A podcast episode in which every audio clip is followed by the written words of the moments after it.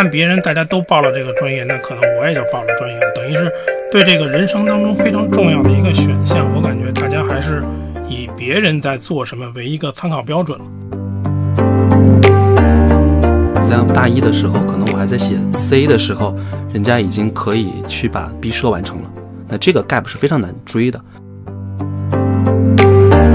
它不像是很多理工科，我们其实有定论的。我们最后不管通过什么样的方式，你能收敛到一个相对确定的答案。但是在文科里面，其实你会发觉有更多的可能性，然后呃，他思考一些可能更底层的问题。我感觉文科生和理科生是不太有一个很明显的分界或者分野。就是我觉得，如果你把这个专业和这个工作联系起来呢，有可能大部分工作它是不要求你你你一定是学文科或者一定是学理科。我觉得其实很可能是文科在教育我们说，你是不是可以多做一些正向的选择。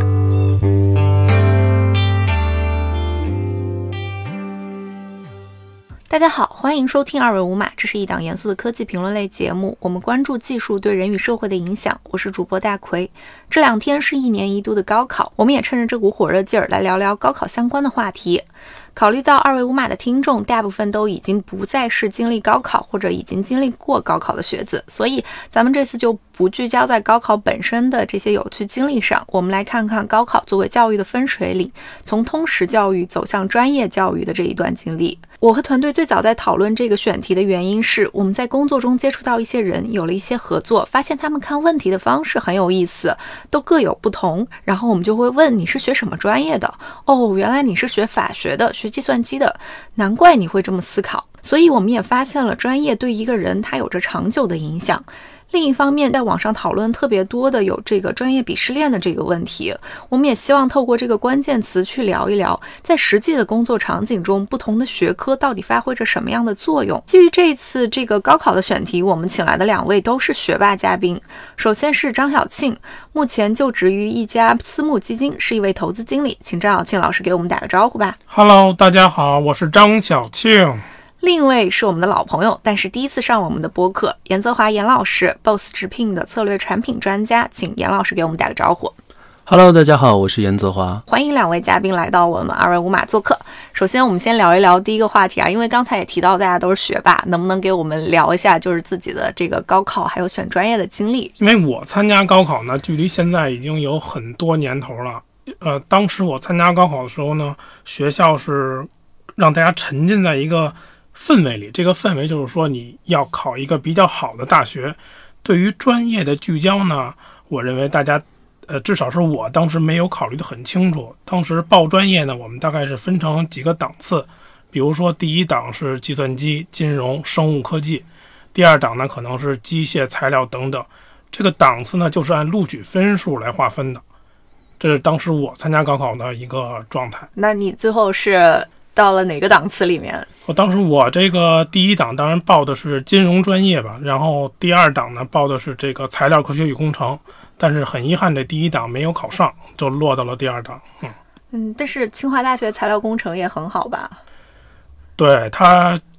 应该是最新的排名呢，某一个媒体排的能排到世界前十，但当时在我那年高考，它的录取分数要低于这个金融类的专业。那感觉还是一个有点凡尔赛啊！您这说法，对，听起来是一个凡尔赛的故事。严老师，你来介绍一下你你自己的专业经历。对对，因为有有清华在前面嘛，所以就是我给大家垫个底。对，然后同样在当时高考的时候，我相信很多同学更多的是对学校会更有认知，而对专业其实没有那么大的认知。对，然后对我来说也是一样。然后当时高考完之后就三个选项，对，然后北大医学院，然后呃同济的土木工程，浙大的计算机。然后，因为当时浙大有一个竺可桢学院被录取了，然后觉得哎，好像不错的样子，就阴差阳错的去读了计算机专业。但现在回看起来，其实当时的选择给现在一个非常大的助力。但是当时感觉就完完全全是凭运气选择了这样一所学校，这样一个专业。对，你你这个运运气是怎么说？你就是因为就是竺可桢它是一个实验实验班性质的，所以你会对对对对对，就当时在呃医学、计算机跟土木工程里面，其实没有任何的偏好性。然后只是觉得说，哎，竺可桢学院是一个所谓创新型的，然后呃，招录的人很少，然后就觉得是不是可以去试一下？对，这样反而是选择了计算机。像你们当时在报志愿的时候，就是同学之间会不会有某一些倾向？比如说哪些专业特别特别好，然后同学们就就特别推崇某些专业？当时是这样，就是说我感觉呢，我和我的同学对这个具体专业是干什么的研究的都不是特别清楚，但是大家都沉浸在一种别人干什么的这个氛围里，所以说就是。看别人大家都报了这个专业，那可能我也就报了专业了，等于是对这个人生当中非常重要的一个选项。我感觉大家还是以别人在做什么为一个参考标准了。那别人做什么是是觉得他是非常有前景，或者是能赚更多钱，是吗？第一，有可能就像我刚才说的，是以这个历史分数、录取分数比较高来定的。第二，可能就是比如说生物科技，当时宣称是二十一世纪的科学，当时可能。听了这一句话，大家就认为自己很优秀，所以就要报这个。我觉得是不是也有可能是因为这方面的一些因素？还还真是，我我差一点就学上了这个二十一世纪的科学。哎，那想问一下，就是你们你们就是有这个运气成分在里面的这种报专业的方式，到最后在整个专业学习过程中，会不会有一种矛盾，或者是万一发现自己不喜欢这个专业要怎么办？对我会有了，就是说那个呃，报计算机进去之后，你其实才发觉说，在浙大的非常多同学，他们其实从初中、高中就已经在做计算机的竞赛，嗯，然后他在大一的时候，基本上他就可以把大四的毕设都做完了。嗯，然后在那样一个节点下，你突然会意识到说，OK，我可能能做一个还不错的工程师，但是我绝对达不到所谓天才工程师。那在这种情况下，你就开始重新反思说，OK，我这个专业出去到底要干嘛？因为毕竟，呃，学完计算机之后，你知道说你出去是要做码农的，你要去做工程师的，但是你起点就跟人家落一块儿，而且你确确实实发觉说，哎，你在这个专业里没有所谓的天赋，你不可能干到特别特别好的一个状态的情况下，你怎么办？对，我觉得那个反而是说，可能在大概大四，然后或者是研究生研一二的时候，就特别清醒在思考这样一个问题了。对，然后呢，这也会导致说后面的职业发展里面，你会刻意的看说，是不是可以有田忌赛马的策略？对我不要再跟人家去拼这些呃计算机编程方面的东西。那呃，因为我本身对产品比较感兴趣嘛，那是不是在一些交叉学科上有可能有一些优势？对，那这个也会影响到后面说自己怎么选自己的职业发展的一个点。哎，那那你你是在本科的时候发现的，还是说在研究生时候发现的？嗯，在本科就有发现，对，因为呃，我们的很多同学当时计算机有一个 ACM 竞赛，嗯，有非常多 ACM 的金牌选手，对，你就很明显的看到差距，在大一的时候，可能我还在写 C 的时候，人家已经可以去把毕设完成了，那这个 gap 是非常难追的。然后当你到大三、大四的时候，你会发现说，其实你对这个呃专业是没有所谓天赋在的。就是你能把它做的还可以，但是你不可能成为一个匠人，那这也会进一步拉开说我们后续在一个纯专业道路上的可能一个差距。哇，我感觉这个这个其实其实如果发现自己在某一个专业上天赋不是顶尖的，会不会心理落差感会很强？我觉得会吧，对，因为呃。可能我觉得那个小青老师应该是感受更深吧，因为清华嘛，更加凡尔赛。呃，就是就是这个顶尖，比如说我我我我举个例子啊，比如说你说这个天赋是不是顶尖，对吧？那你比如说原来巴西队有一个足球运动员叫罗纳尔多，他第一年踢西甲联赛的时候呢是十九岁，那一年呢他是我记得好像是四十七场比赛进了四十五个球，然后第二年呢就是世界足球先生。那你说你你你你你你跟罗纳尔多比天赋，那可能可能那个时代所有的运动员都都没法比。那那大家还得吃吃饭，还得踢啊。所以说，我觉得如果你跟最最最有天赋的球员比呢，那你肯定一比就觉得比不上。但是大家也得也得活着啊。我觉得这个 无无所谓，无所谓啊。就是你你喜欢这个，你去干这个，然后把自己干的这个事儿能干好，我觉得就就可以了。我就我就我是这么想的。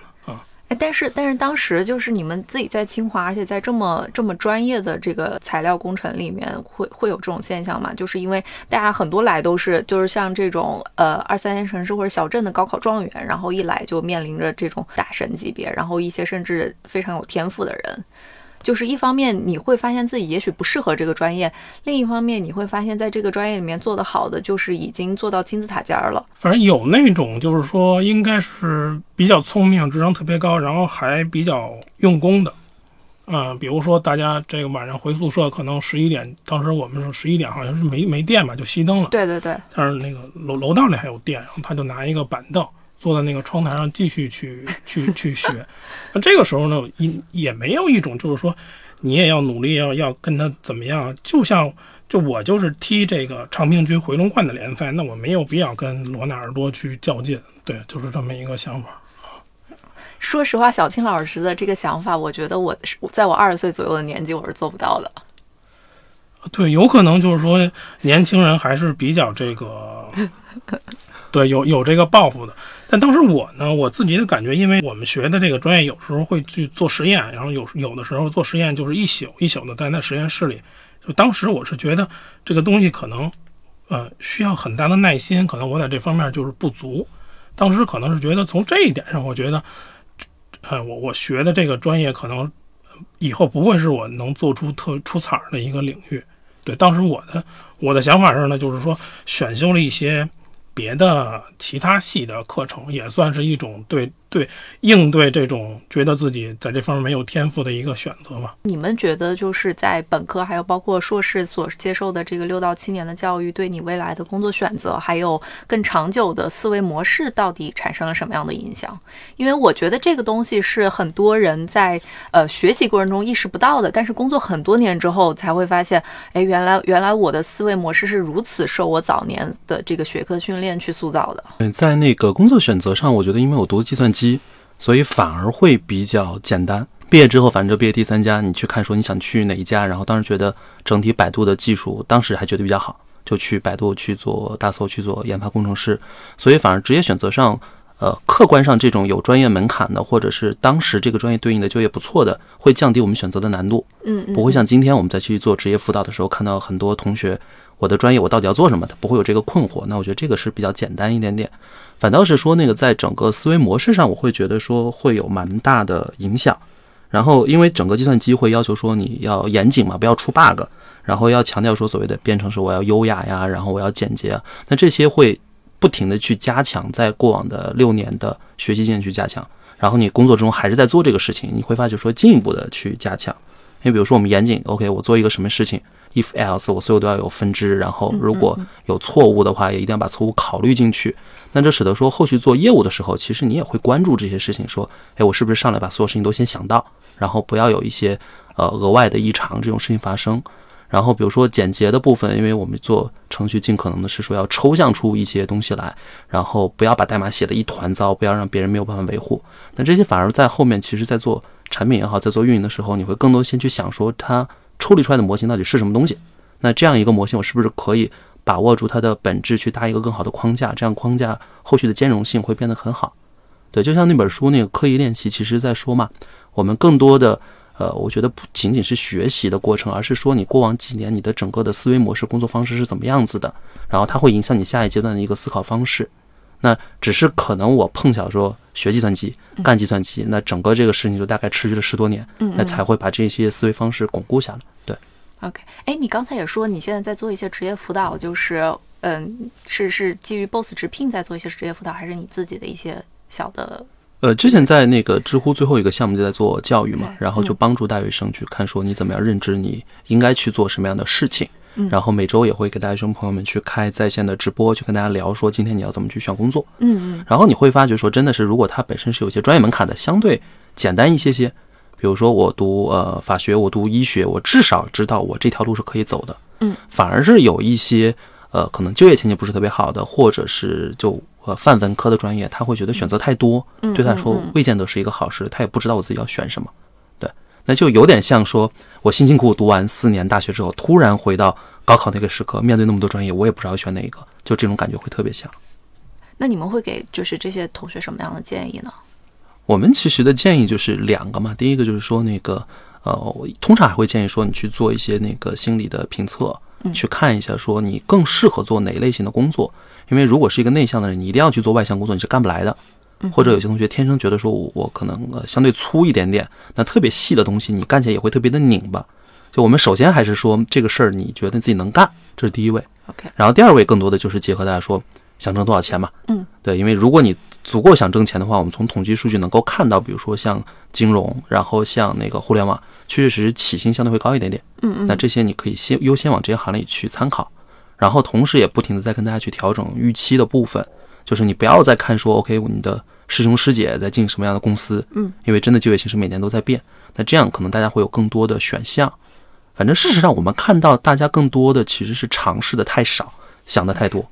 我看了一堆公司，但其实我真正投简历的时候，我没有投几家，我没有认真的去准备。对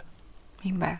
哎，那小庆老师呢？你跟我们分享一下，因为我呃，之前波波夫把你介绍给我们的时候，给我们是这样说的：是那个小庆老师有清北的背景，然后干了很多不同的工作，然后现在已经选择躺平。因为这个“躺平”是属于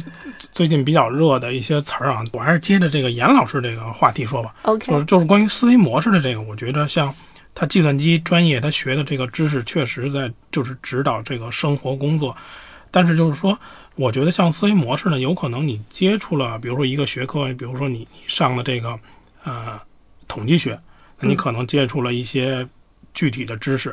那你有可能呢，就这个知识就变成你指导生活工作的一种思维的模式。那比如说你学了经济学呢，你可能学了一个什么呃供给和需求的这么一个曲线，那有可能这个会成为你的一个思维的一个模式框架对，就是说，这个呢，其实是广泛的去接触新的学科，去获得不停的知识，然后去指导自己的工作生活。就是这个思维模式，我觉得还是，呃，有呃非常多的。其实我们在具体生活的时候，它是多种思维模式来来辅助你进行一个判断等等。那我还蛮好奇的，因为我不是很了解材料科学，能不能跟我们说一下材料科学学的都是什么？然后你你你学完之后，第一份工作选择的是什么？嗯，其实材料科学呢，它是一个呃非常非常基础的科学，它研究的呢是这个，比如说呃物质一些细微的微观的结构，以及这些结构去怎么去影响它的性能啊。然后因为这个呢，你想学好了，可能要花费比较长的一个时间。嗯，那我个人呢，就是说很遗憾我没有做专业，因为我毕业以后的找工作第一份工作呢，就是做的是稍微算沾边儿吧，是煤化工领域。嗯啊，属于工业，是生产和制造碳酸钡。嗯啊，大概是这么一个情况。然后呢，因为我刚才说了，我在大学里呢，我选了不不同的课。你比如说，我选了一个那个小说创作，嗯嗯嗯、嗯这个当时那个老师是一个呃著名的这个小说家，叫格非，格非老师。啊，喜欢对，然后我选了这个课以后呢，其实我现在也在写一些东西，这个小说或者是非虚构，但从来没有发表过，哦但只是用来填填充一下我的这个生活。嗯，还有是还是有这个文艺青年之魂在的，是吧？呃，对，有点这个意思。但是我还选了呢，那时候选了一个叫股票投资，嗯这老师讲怎么看这个 K 线图。但我现在的可能干的工作呢，就跟这个比较是沾边儿啊。就是说，有就像那个乔布斯说的，就是说，他说你可能现在学的这个觉得没用，但是这些东西可能你过后碰到一个什么事儿上，这个知识你就联系起来就用上了嗯。啊，这个思维模式就就出来了啊。我觉得有可能是这样。哎，那这个您现在做的这个投资行业是是您就是多年的这个呃这个尝试之后的选择，还是说一个一个误打误撞的机会就进进去了？嗯，应该是说算是一个误打误撞的机会，但我觉得我比较喜欢干这个，嗯嗯啊，所以也是看了很多书啊，就是跟一些高手去学习，然后在这个在研究生阶段也认识了一些比较好的老师和朋友，有一个学习这个这个成长的过程。比如说现在现在再去问你们，你们给呃年轻的同学一些建议，就是关于你怎么去选择你自己的专业，怎么在进入本科之后，你们会给他们什么样的就是建议？因为身边也有很多的，就是远房亲戚的孩子呀，也会经常来问我这个问题。对，从我这边就两点嘛。第一，就先看前景，就先看那个 money 的那个钱。对，因为我理解，对于绝大多数的同学来说，其实家境并没有真的好到说你可以为所欲为。嗯，那这样情况下，尽可能去选一些，看一些现在哪些专业的就业情况还 OK。嗯然后呃，在前景基础保证的情况下，咱们再来看喜欢，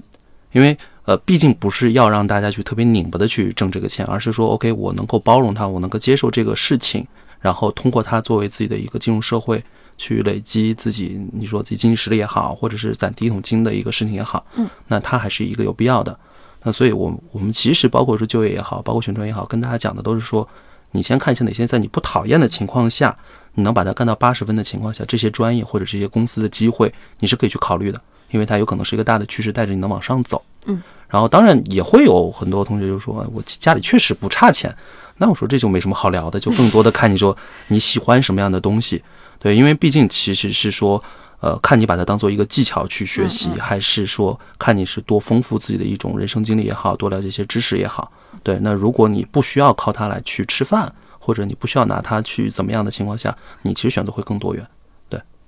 OK，其实我想反驳你一点，就是我当时在选专业的时候很，我我当时念的是农大嘛，然后很多人就让我去学生物科，是呃生生命科学，就是二十一世纪的科学。嗯嗯嗯，但是我当时候就是四年毕业之后，到一五年的时候，那个时候互联网正好发展的正正兴头的时候，就感觉就是在那四年之间，就是有一个转变的过程，大家从一些传统的科技行业，然后转到了整整个互联网行业。就在这个时候，如果我当时选真的选那个生命科学，我可能就赶不上互联网的这一波快车了。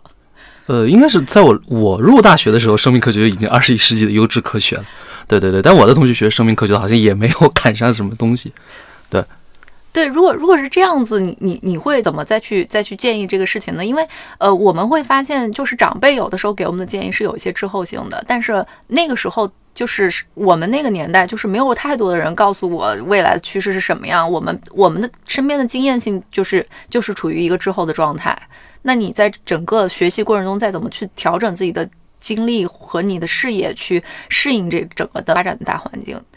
对，所以现在就是市面上其实才有两种付费服务嘛，一种付费服务是说高考怎么选专业，对，然后它会有更加完善的一些心理测评，然后拿统计数据来跟你说预估四年之后哪些会好一点。对，因为四年之后去谁都说不准，但是至少可能比说爸爸妈妈呃看看新闻联播得到的消息要靠谱一点点。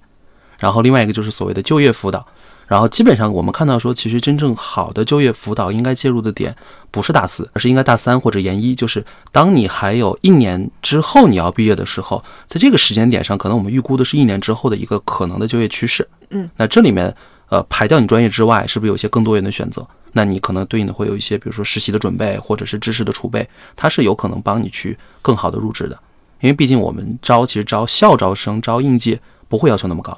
那这时候更多选择权其实是在应届生的手里，你能不能挑到一个可能比较好的一个点，然后你是不是能够对应的去说提前准备一些事情，这样使得你相对更有优势。对，OK，哎，那小庆老师呢？就是关于选专业上，你你呃会有什么样的建议？我这边就是建议说要这个从兴趣出发，兴趣出发，然后就是说找一个自己喜欢的，然后有热情的去学，然后学完了就在这个专业上就是从事这份工作了。然后你因为这个预预测趋势呢，我觉得是这个这个不太重要，因为你你你你喜欢干的这个，有可能你就一辈子就干下去了。所以说，它这个趋势总是涨涨落落的。然后在具体操作上呢，我觉得第一呢，你可以先去去看你你这个专业是这个大学里的培养计划，然后去看它的这个它的教材或者参考书，然后能你大概能翻一翻，能感觉到这个是不是你你有兴趣，然后去就进到那个学校，就跟这个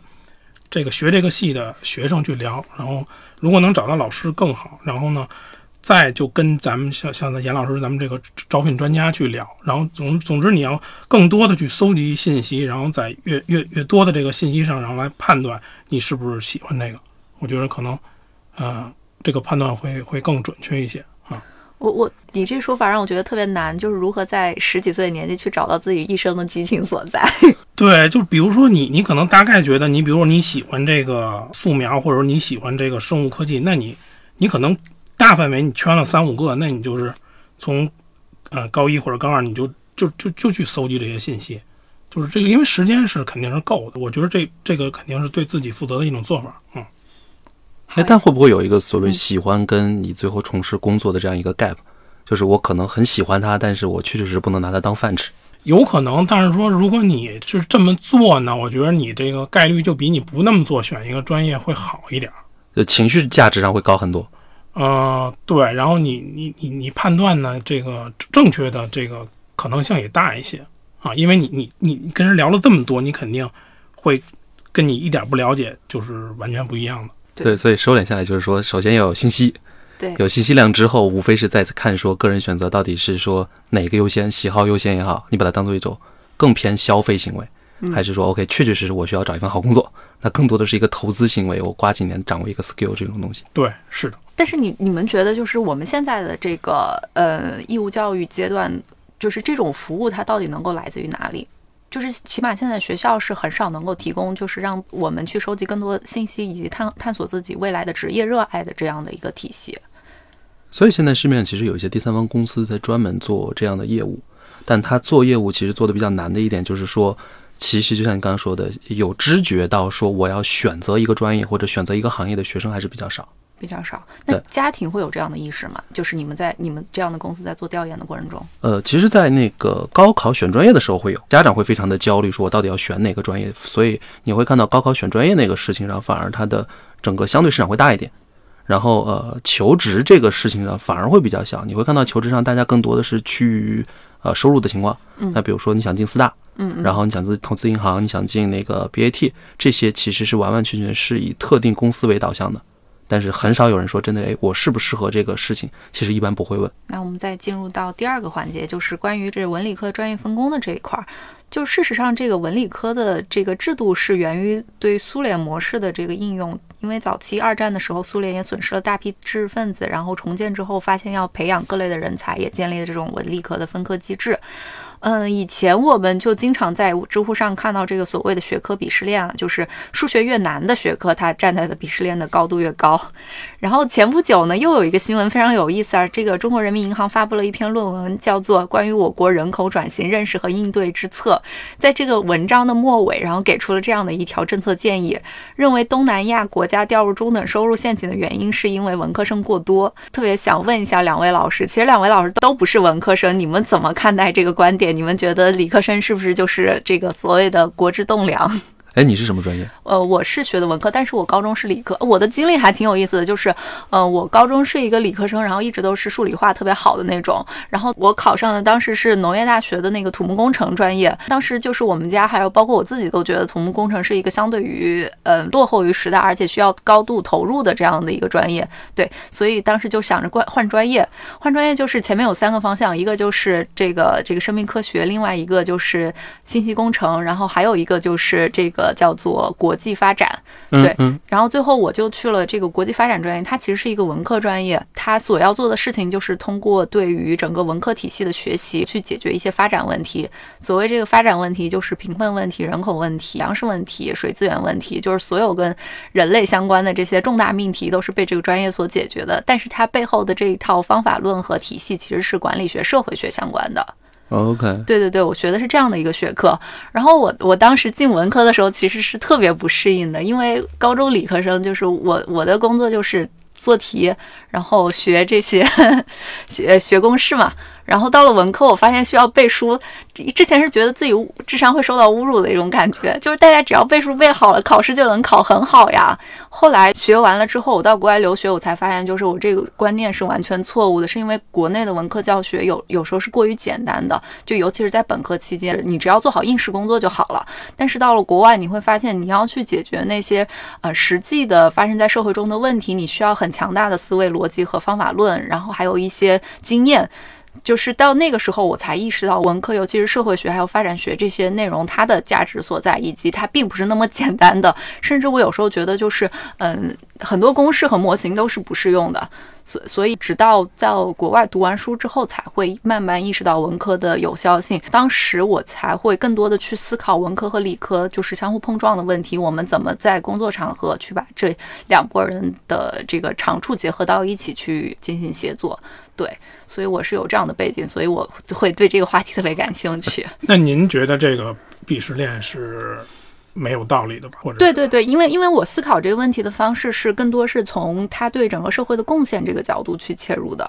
就是因为我们自己实际在工作过程中都是以项目为单位去推进很多事情的嘛，在这个就是既有既有这个产品工程师团队，然后又有这个管理，然后项目经理的角色，然后还有这个产就是用户研究的角色。其实这个相当于说，你每个团队里面，就比如说咱们现在一个产品团队，产品的人他其实会要求你有呃，你既有一些技术背景，然后又有心理学、社会学相关的经验，对，然后工程师他有他那一套理工科的思维，然后还再到这个项目的管理人，他会有一些管理经验，所以在这个时候就是一个学科大融合的这样的一个状态。其实我也觉得这个这个鄙视链其实没什么道理。然后我觉得这有可能就是出于一种网络的这个恶搞，就不用把这看到这就是这么重要。如果这个人说真是他的思想真的认为会有这种鄙视链存在，那我觉得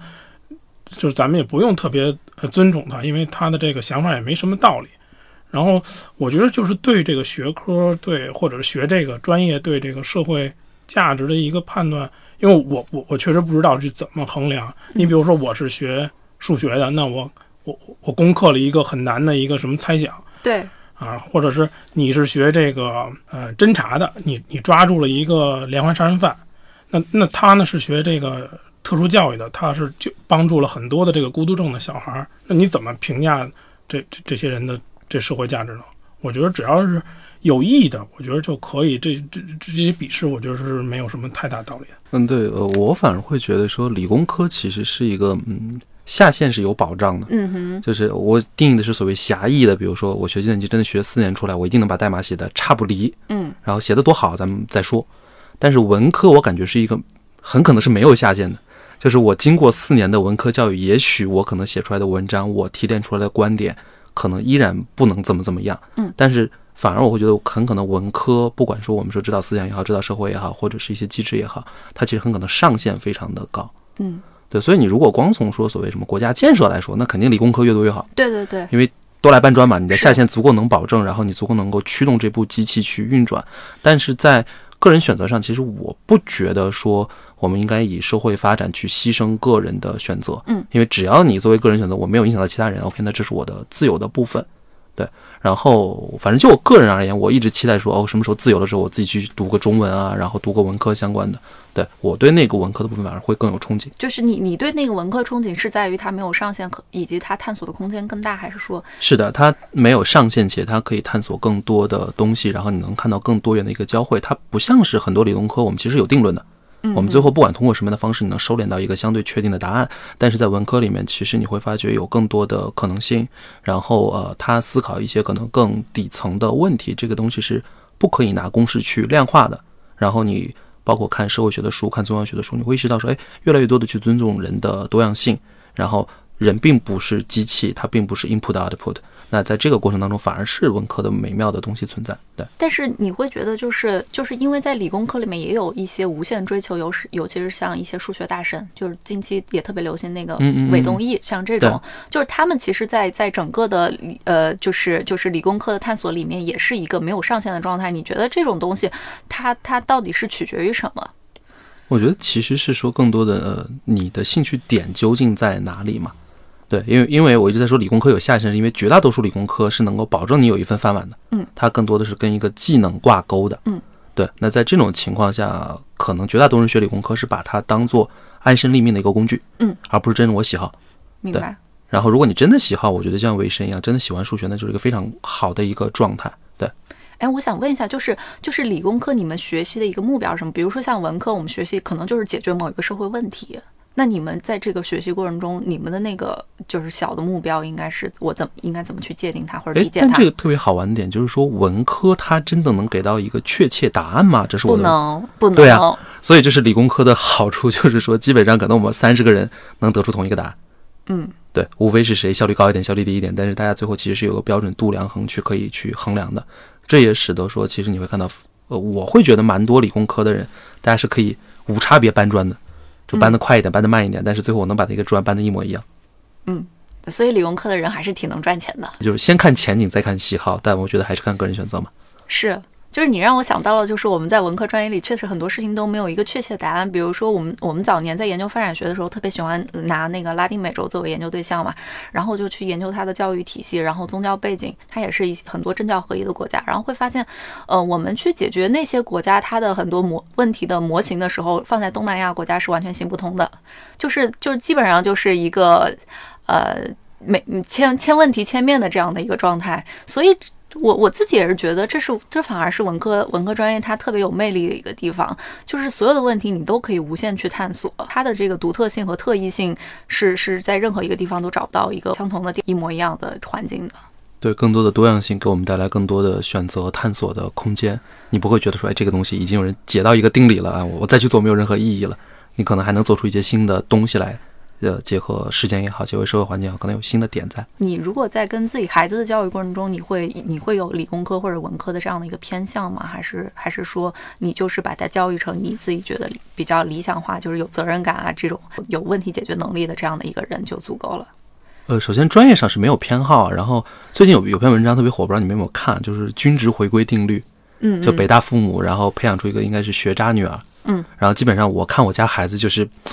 恨铁不成钢，你知道吗？然后 终于找到一个生生物学的依据啊，这这是合理的，对，呃，但从我的那个嗯对小朋友的过程当中，其实我会更关注两个，第一个就是说，呃，性格。我希望他相对更皮实一点，相对更包容、更那个有韧性一点点。我觉得这个其实蛮重要的。然后另外一个就是说，你有解决问题的能力就好。嗯，对。然后那这个解决问题能力其实并不具体在说是呃工科也好，或者是呃文科也好。对，因为我一直在强调是说，如果你真的很 care 钱的话，你当然要选择一个离钱更近的，或者是期望更好的一个行业。但是如果你没有那么 care 的情况下，或者是说我愿意为我的喜好去牺牲一些东西的时候，那你是有你的选择权的。对，所以我对他点就是说，第一，你自己要处理好自己的情绪，然后呃自己每天能够过得很开心自己的部分。然后你碰到跟外面有冲突的时候，不管是说你碰到一个具体的问题，还是你跟人有冲突的时候，你能跟外界打好交道，那这两个反而是我比较看重的。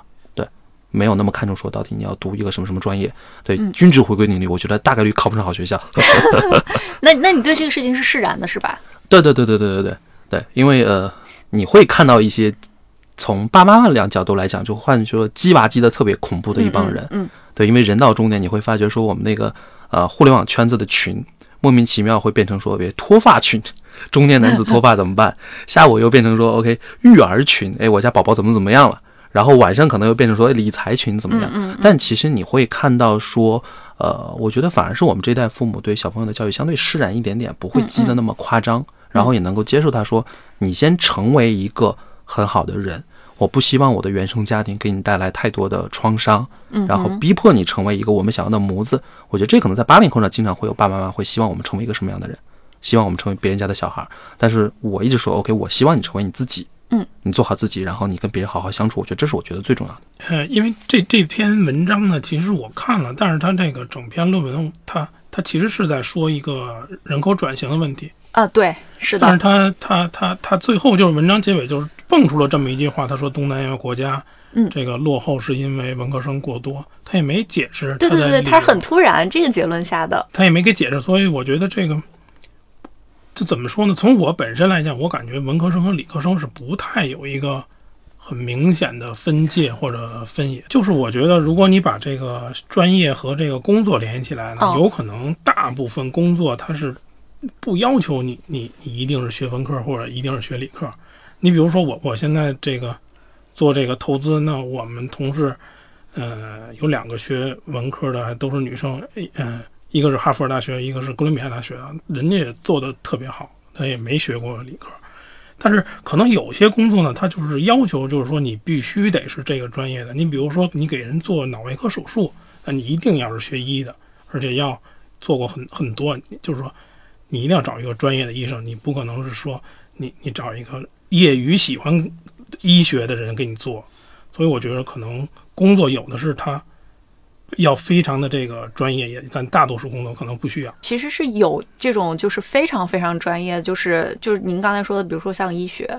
然后还有一部分其实是灵活度非常高的，就是我们刚才说的下一个话题想要讨论的，也是我们自己在互互联网公司会发现的，就是我们往常在大学里面学的学科，其实是在就业市场里面并不完全匹配的，它是有一定程度上的错配，或者说是我不能我我我不知道错配这个词好能不能这样去说，因为我觉得呃专业上的我们的追求是一个垂直性的追求，就是你你会把一个东西做得越来越深，越但是你在职场上其实很多的时候。他对你的要求是，呃，你你需要把很多事做得更加更加均衡、更加平衡，与此同时保持一定的专业性。所以这个错配的情况，我们应该怎么去处理呢？如果从那个学习专业的角度来说，你会发觉专业一定是错配的。嗯哼，对，呃，我们会发觉说，尤其那个以计算机为例，我们越来越发展的时候，我们在大学里学到的，比如说一些流量、一些处理的规模，你到一个具体公司，也发觉根本不是那么回事儿。嗯哼，大学里就不可能有那么大的规模给你去处理。可能大学里面，哎，我们有几十台机器已经很了不起了。那在百度里面，我们管几千台机器，它面临的问题完全不一样的。所以，呃，在这种情况下，你会看到说，比如说传媒大学有朋友他们在去做一些校企联合，定向培养，让学生更早的接触到真实的项目，才能够弥补说我整个呃知识的一个滞后性或者专业体系的一个滞后性。那这个在尤其很多理工科行业会越来越出现这种情况，因为当你的研究、当你的工程需要特别大的数据量，需要真实的场景的时候，它一定会发生错配。对，然后另外一个其实是说我们在工作当中，就跟小金老师刚才说的，我们从招聘市场上来看，我们会大体的，比如说把一到三年的这些工作人群，其实会分两类，一类是说我一定有定向专业门槛、专业技巧的，嗯，那比他不是说我学什么一定做这个，而是说你想做这个必须学这个，比如说医学，比如说有些建筑，甚至今天可能计算机已经有这个趋势了，那你可能本科研究生不是学计算机的，那今天我也不大会雇佣你来去做一个人工智能相关的一个 topic。然后另外一类就是所谓的呃泛专业技能，它其实更看重的是说你能不能有一些模型去通用的解决一些问题，但是它可能也会沉淀出一些自己的方法论。比如说我们看产品运营，其实好像没有什么专业，嗯，那这是一到三年。然后但是好玩的点是说，当三年往上，三到五年或者五年往上的时候，你会发觉说大家其实殊途同归的。对，就即便是说我们做一些。呃，可能没有专业严格要求的，比如想想做投资，那我相信可能在今天您更多也有一些自己的所谓的投资的方法论，有自己的一套 skill 东西的出来，那反而又形成了一种多学科融合之后的一个专精。对，而且我们再去分析大家的那个招聘的 JD 的时候，你会看到说，其实越来越多的要求的点是不一样的。他经常会说，我比如说我要找一个什么样的人，但是我要求您有另外一方面的经验，或者有另外一方的一些优势，那。呃，在今天一定是交叉学科，因为你能带来不同的信息量，你能够带来不同的思维模型，那一定是会有越来越多的一些结合的点的。比如说，我们看今天的那个呃金融科技的部分，然后包括说，你看今天在线教育，其实它融合了很多小朋友怎么样在玩中学。对，那你是有技术的背景，你有心理学的背景，你有设计的背景，其实大家能够融合起来解决一个新的问题。对，那在过程当中，其实会丰富自己的能力站。对。OK，哎，刚才我还想问你一个特别经典的问题啊，大家也常说，就有的专业是越老越值钱，有的专业是越老越不值钱，就是为什么会存在？就是如果是经验这种东西都是可以复用的情况，为什么还会存在越老越不值钱这样的一种行业？先从越老越值钱，对对对，我一直说，如果某一天我能财务自由的话，我就去做中医，对，因为年纪够了，就是说，比如说四十岁之后，我上来就是老中医嘛，对不对？对。那其实核心的呃情况是说，你的经验能不能应对新的问题？其实本质就是这样一个事情，而且经验分两种，第一种是说我解决问题的一个思维模型，嗯，第二种是说我已有的呃知识储备，但其实你会发觉说知识储备一定会过时，对，真正所谓的越来越值钱的部分，或者我们今天认知到越来越值钱，是说你能不能保持一个开放的心态，你去不断的去补充自己不同的思维模型。查理芒一直在说我们多元思维模型嘛，你有越来越多的思维模型，你看到一个问题是，我知道说我要拿哪些不同事情把它解决掉。这个经验我觉得才是重要的，而不是说你这所谓知识储备的经验。对，嗯，所以所以你说的解决问题的这个模型，这个东西它其实是不会随着你的行业或者是你的你的专业变化而有所不同的，对吧？我觉得会啊，就是不同的那个行业、不同的工作会形成你不同的思考方式。嗯，但是同样，当你碰到一个新问题的时候，你你首先看说自己的模型够不够，嗯，然后自己模型如果不够的情况下，你能不能接纳一个新的模型去把它处理掉？对，这个其实是我理解。我们现在看到很多新问题，比如现在那个 Metaverse，对，比如说你现在怎么去看那个比特币，嗯，然后如果你还是抱着原本我的知识体系上来，我就说 OK，你不在我知识体系里面，我的模型不能兼容你，我就把你拒绝掉的话，那就没有新的机会了。对，OK，哎，我觉得投资人这一块应该是比较。比较有感受的，就是因为你们看很多新的项目嘛，所以你你们你们会有一套理解这些新项目的自己的方法论，然后再去就是一些模型化的东西，不断去去接触到这些项目。因为我之前一直都是听说，就是投投资这个行业，它是整个是越老越值钱的。怎么说呢？就是说，现在可能有一些新的科技出现，或者新的商业模式出现，导致呢，比如说我坚守的或者固守的这些。模型或者就不能用了，嗯哼，那不能用了没关系，就是说这些这些新的呢，我就不参与，我就守着我这一摊儿，我守着我原来那阵地，因为可能投资行业呢机会有很多，你就是把你这一摊儿守住，我觉得就可以了。当然，你说我愿意学学这些新的，去研究这些新的，也完全可以啊。就是说，你你愿意守着也能吃饭，你愿意研究新的，你愿意追逐这个。新的力量，什么爆发性增长机会也可以。感觉小新老师心态上特别平稳。其实想想从你们个人角度、个人体会的角度，你们会更喜欢和什么样能力背景的同事去进行工作上的合作呢？哦，我觉得首先得是专家。专家，对对对对，先是专家，你一定在哪个行业里，你自己是非专常业过硬。对，然后呃，才是说我们是不是有一个更好的一个开放的一个沟通的讨论的氛围，然后大家更 open 更合作，然后能够在不同点上去有一些碰撞。对，这些反而是会越来越往后会觉得很重要的一个点。对，反倒是说你到底什么专业其实不太重要。对，嗯嗯，就是有他自己的所长就 OK。对对对对对。小青老师呢？完全同意，完全同意。嗯，这个问题我好像已经有解答了，就是专业能在多大程度上决决定一个人的职业生涯？好像刚才大家都已经觉得专业不重要了。那那你们觉得就是就是后期维持你的你的职业的，就是进一步的发展，或者是有新的机会，更多的呃上升通道？你觉得在这一块什么东西才是才是把它不断往上往上托举的这样的一个能力？还是说新的知识？还是说你自己开放的思维？我我反正我觉得。最根本一定是运气啊！啊，对，最根本一定是运气。人不要跟运气抗衡，但是因为运气你不可控嘛。对，运气不可控的情况下，呃，比如说从我的角度来看，更多的是说能不能保持一个更开放的一个心态。OK，对，因为呃，包括我们在给同学再去做建议的时候，就在说你大学就学四年嘛，嗯，如果你不幸要工作三十年的话，三十除以四，你大概有七个周期，嗯，那你今天回看，你会发觉说，你大学的四年可能能够影响你未来的三四年，那下一个阶段又怎么怎么样？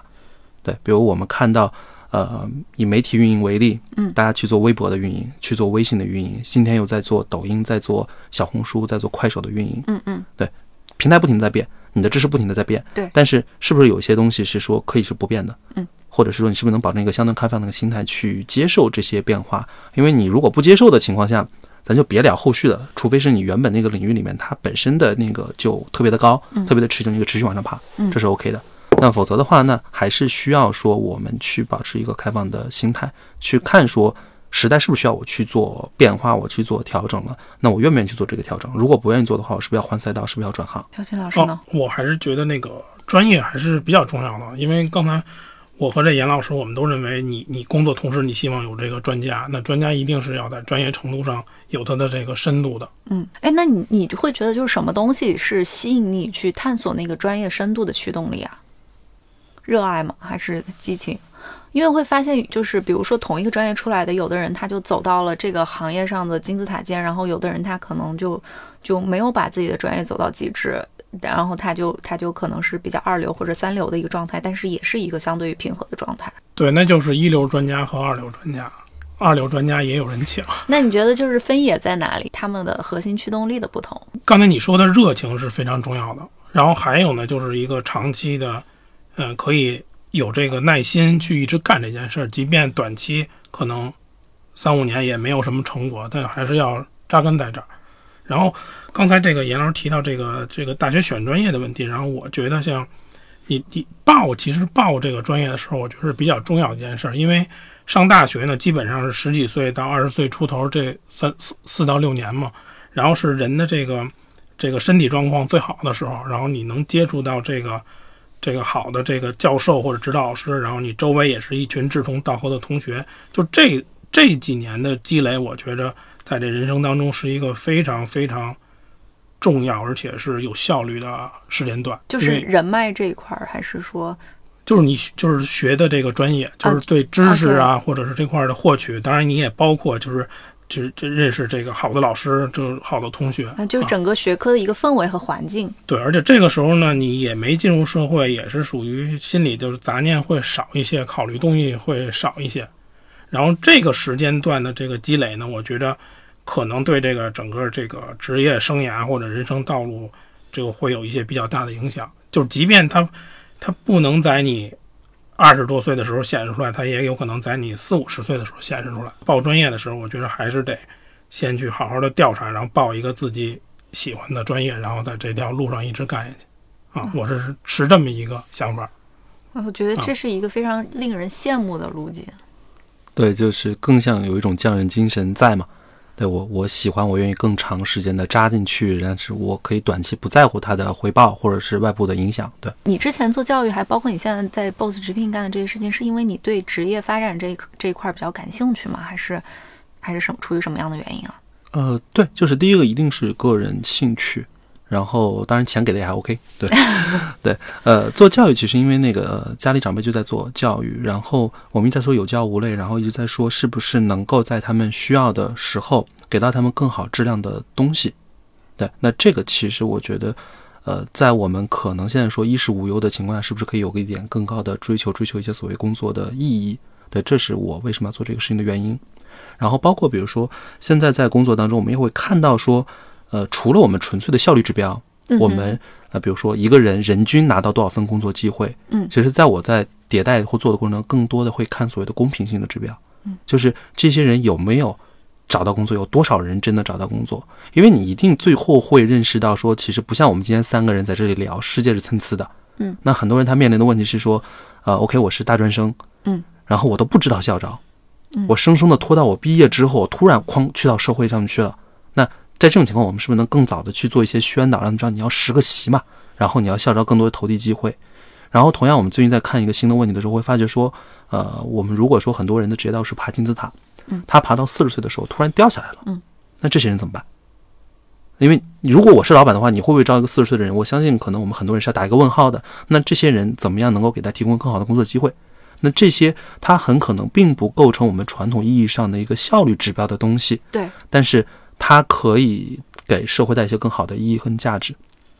像做教育一样，呃，你会看到市面上很多的公司，然后我们也去评估别人怎么样去做，但是我们的一个底线就是说，我一定要比整个同行业，我要站在 top 十的一个分位线上去。我不能说我一定是最好的，因为可能我做到最好的情况，我也许不赚钱了，但是我至少在一个很高的一个分位线上，不做虚假宣传，我不做过度营销，我保证你能够拿到一个对应的项目。那这些我觉得有可能也是说过了呃青年的那个阶段，然后突然开始思考，说我每天为什么要花这么多时间来去工作？除了取悦自我去解决一些挑战之外，能不能给外部世界在有能力情况带来一些正向的东西？对，那这个反而是我现在工作的一个乐趣所在。哇，我感觉这个已经已经非常高阶了。我就是觉得核心还是说，在有的选的情况下，我们多做一些正向的选择。对，如果真的没得选，嗯可能我也会去优化说，哎，怎么样大家点个广告啊，然后怎么样阅读一下我分你点钱啊，拉一些 DAU 啊。但是很好奇，像像你们这个工程师的或者产品的这个圈子里，有你这样想法的人很多吗？还是说大家更多的是聚聚焦在自己的 KPI 上？我觉得一定是聚焦在自己的 KPI 上，这是一个非常常见的情况。所以我一直在强调说，当你有的选的情况下，能不能做出一个更好的选择？那这个有的选的意识，它是从哪里来的？哎，这个反而我觉得就回到理理科跟文科的那个角度啊，我觉得其实很可能是文科在教育我们说，你是不是可以多做一些正向的选择？对，因为比如说我们在呃，因为我自己自己之前在做研发嘛，我们会发觉说，呃，研发或者是说理工科会特别容易去抽象，嗯，而当这种抽象大概率是有损的。嗯，对，就比如回到我们刚才我举的那个例子，嗯，如果我关心说我给大家带来多少的那个工作的机会，我看人均的话，很可能整个分布就变了，它会出现一些非常高的一个基尼系数，非常好的人得到非常多的工作机会，那从我的指标上我是满足的。但是你从所谓的公平性的角度来说，你会发觉说你牺牲了非常多小微的机会，这个世界你可能真的让有一些可能我们说的平均线往下的人，他们没有得到那些机会。但这个其实是说你在做业务时候要做出的一个选择。对，所以我其实仍然是希望说，因为不管是互联网也好，或者我们今天做能够听这样节目的人，我相信大家都一定是说比较靠前分位线的。那当大家在有的选的情况下，多做一些，可能觉得是说我们希望世界应该变成一个什么样，我们多做一些那些事情，我觉得会很美好。点个赞。点个赞。然后我我我还想问一个再退回一步的问题啊，就是嗯，两位老师，你们怎么去看待就是工作或者职业这件事情，站在我们整个生命历程中的比重，或者它提供的价值到底在哪里？呃，不考虑九九六的那种状态，也占据我们大家的三分之一的时间嘛，对吧？你比如说，就是做投资这一块儿，其实我感觉呢，做投资可能就是不太需要一些人大家去集思广益去讨论，嗯，讨论。他有的时候呢，就是有一些你可能是自己的想法来实行，然后你就是对这想法就负责吧，不管是挣了还是亏了，它是一个个体的事情啊。但是呢，你你为什么要在一个公司去做投资呢？我觉着这可能就是说，因为这个公司里所有的人，可能有的人就是对法法律比较清楚一点，有的人对财务比较清楚一点。嗯嗯就现在这个社会分工搞得非常的细致，就是说，就这些东西有可能它会影响你最后投资的这些业绩，所以你需要是有这么一个团队，嗯，非常好优秀团队，就把每一个细节都做到特别好，它会导致你这个项目投资的这个回报就特别好。尽管说投资这个行业它可能不需要那么多人，但我感觉单打独斗也比较难啊。还是还有一个呢，就是作为人来说，我觉得还是在这个生生活在这个社会里头会感觉比较好一点啊。因为你如果你自己你是一个个人投资者，你自己做投资，但是比如说大家是端午节放假了，你也不知道放假了，这感觉你跟社会就会很很脱离啊。就是你需要一个连接感。对，我觉得这个还是嗯比较重要的，或者是你跟同事嗯下完班去喝喝酒啊，或者什么的，就会感觉就是有这种社会的感觉。你是对这个东西嗯有有有比较强的一个诉求，对吧？对，因为我是那种就是我不是不合群儿的人，或者是喜欢孤独的人，嗯嗯嗯嗯我还是有点就是说喜喜欢和大家一起热热闹闹的。啊嗯嗯嗯，就是工作满足了你的这个需求。呃，对，至少是一方面就会认认识一些小伙伴儿嗯嗯啊，然后嗯。大家都相处的还挺不错啊。哎，那你会有就是，那你的成就感来到来自于哪里？比如说你投了比较好的一个标的，或者是呃一个让你觉得就是眼前一亮的这样的一个公司，你会有一些满足感吗？对，就是成就感，就是说这公司有一半人说它好，有一半人说的不好，但我就认为它好，那我买了，比如说赚了五六倍，那我肯定有成就感，至少我比那一半的人对这个问问题认识的要准确一些。哎，所以是一种来自判断的准确感的呃体验是吗？就我做出一个正确的决策。呃，对对是，就比如说像你踢球似的，这个队呃队友给你横传一个球，那有些人抢点就抢不着，那我就就能抢着这点，我就就飞出去了，就把球给顶顶进去了，那一样的快乐，我觉得这是啊，就是判断。哎，所以我觉得这是不是所谓高智商人群的偏好，就是大家会更加 enjoy 说我的判断最后验证是正确的。你买彩票也希望是这样，对，还是就是就是还是因为你人生活在社会里，还是希望做正确的事儿，然后做正能量的事儿，嗯就带给别人或者朋友积极的东西嘛。我觉得工作其实不是三分之一哦。啊，对我刚刚算了一下，因为要你是觉得更更多还是更少？更多啊，更多对，呃，你看嘛，一天睡六个小时，二十四小时刨掉十八个小时，然后我们先把不考虑通勤，然后对互联网来说，我们至少在公司待十二个小时，嗯，就百分之六十的时间其实都在嗯工作上，嗯跟网络现在九九六嘛，对，所以呃，在它客观上占你非常多时间的一个情况下，甚至我们经常在调侃说，很可能我跟我工作的伙伴相处的时间都可能比跟我的家人时间长。嗯，对，这是非常有可能一个情况。那在我始终强调是有的选，当你有的选的情况下，你是不是可以去选择一个让你工作的更开心，嗯，让你工作的更快乐，然后包括说整个 team 你会喜欢一个氛围这样的嗯状态下去做。对，所以可能对我来说，就是虽然钱很重要，但是现在工作也不全是为了钱。嗯，那我更愿意去选择说跟喜欢的人一起去工作。嗯，然后跟喜欢的人一起团队一起去解决一个真正有意义的一个问题。那这个对我来说，现在其实愉悦感会更强。嗯，对，所以某种情况下，我会觉得说我工作是为了，呃，在我必须得有这么长时间在一个地方的时候，我希望这个时间过得是值得的。嗯，对，而不是仅仅说拿它去换钱。啊，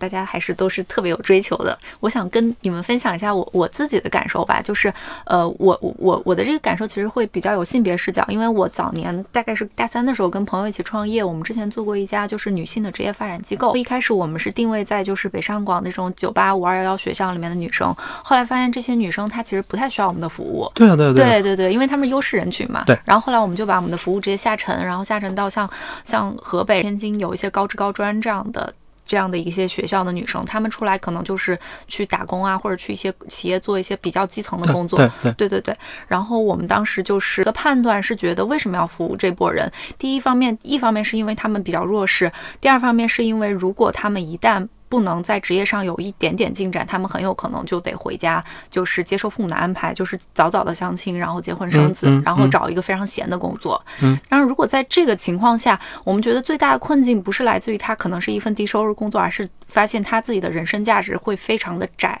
就是他只能在一个有限的家庭环境中去实现他的人生价值，然后他自己的关于自己的那一块儿，如果不借没有很强的意外或者是特别巨大的推动力，他是没有办法去做到的，因为因为他他自己对于个人的决定权、还有决策权、还有能力都是不足的，他如果不在职业上给他再打开一点窗户的话，他的机会会变得很窄，所以出于这样的考虑，就是我们做了这个下沉的人群，然后后来就是就是。但是我们会发现，就是还有更多的下沉人群，对，还有一些就是直接中专毕业之后就进入工厂工厂的女工，其实都会面临这样的问题。对对，所以后来就是我们我们这个商业模式后来逐渐成型，就是吃到了一些政府的，还有来自于妇联的这样的一些预算，就是去帮他们找职业的路径。然后我们做的事情就是提供一些服务，呃，帮他们学习一些技能，然后帮他们在不论是工厂也好，还是这种中小型企业的基层岗位也好，获得相对于好一点的职业发展，甚至是告诉他们一些更多的通道。就比如说，也许你未来不想干了，你可以去经营一家淘宝店，然后你可以去做抖音，你可以去做这种快手直播什么的。就是就是，虽然看起来我们是为他们提供职业服务，但但是更多的是希望我们能帮你们在传统的这种家庭路径之外去实现更多的就是社会价值吧。所以我会有一个很强烈的性别视角，就是说，嗯、做职业这件事情对女性特别好的一点在于，就是打开了你的视野，你可以不局限于传统给你的那一条路径。所以我我觉得就是对于对于很多像我这样的女孩来说，就就是我们是非常热爱工作。一方面是因为确实能够